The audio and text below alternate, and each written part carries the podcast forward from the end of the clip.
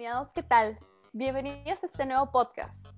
Sabemos que son gamers y quisiéramos recomendarles juegos indie que quizás no conocían. Bueno, el primer juego que tenemos es Super Meat Boy de Epic Game Store.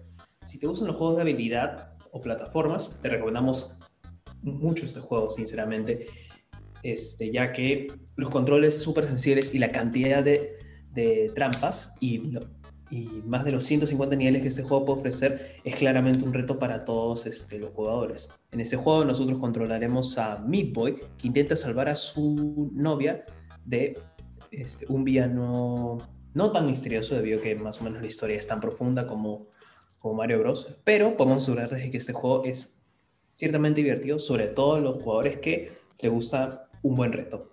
Luego tenemos Valhalla, es, este juego es interesante, es muy interesante, ya que uno juega como una, una barista robótica en un futuro lejano, pero este, lo interesante de este juego es que la historia se empieza a desarrollar cuando uno conoce al cliente y le prepara ciertas este, bebidas a sus, a sus clientes. Y de ahí esta barista se involucra en sus, en sus historias que de poco a poco se van interconectando y cada ves, uno descubre los secretos que está alrededor de este misterioso bar. Si te gustan los, este, los, juegos narrativos, les recomendamos altamente que juegues en este videojuego muy interesante.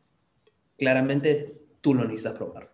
Bueno, y siguiendo con lo que decía Nico, eh, nosotros estamos para recomendarles otro videojuego plataformero que se llama Hollow Knight. Este es uno de los mejores juegos plataformeros de combate. Es muy parecido a Dark Souls, solo que en 2D. El videojuego pone al, jugador en una ciudad ficticia llamada Dirtmouth, eh, donde tienes libertad completa para explorar la ciudad y el mundo como a ti se te dé la gana. Eh, la historia no se cuenta de una manera muy lineal, sino que tú tienes que averiguarla por tu propia cuenta, hablando con NPCs o leyendo descripciones de objetos, etc. Este juego es muy bueno si te gustan los buenos retos y los combates rápidos, pero muy difíciles de manejar. Eh, y finalmente no podíamos quitar de esta lista a uno de los mejores juegos indie jamás hechos, que es Undertale.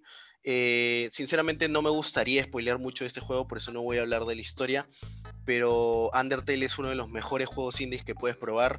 Es un plataformero prácticamente, eh, donde se basa más en la historia. Lo más importante de este juego es la historia, no tanto el sistema de combate, porque el sistema de combate es muy cambiante, dependiendo de las situaciones en las que te encuentres, de los monstruos que, con los que pelees y de las decisiones que tomes durante todo este juego. Eh, sin duda, eh, la banda sonora es hermosa y la historia también, así que tienen que probar Undertale. Es uno de los mejores juegos indie jamás hechos. Y no se olviden síganos en todas nuestras redes sociales. Ya. Vamos. Ya listo. Voy a editarlo y te lo paso, pues, este, Nico. Ya, me avisan por WhatsApp para que yo lo suba al Spotify. Dale, dale.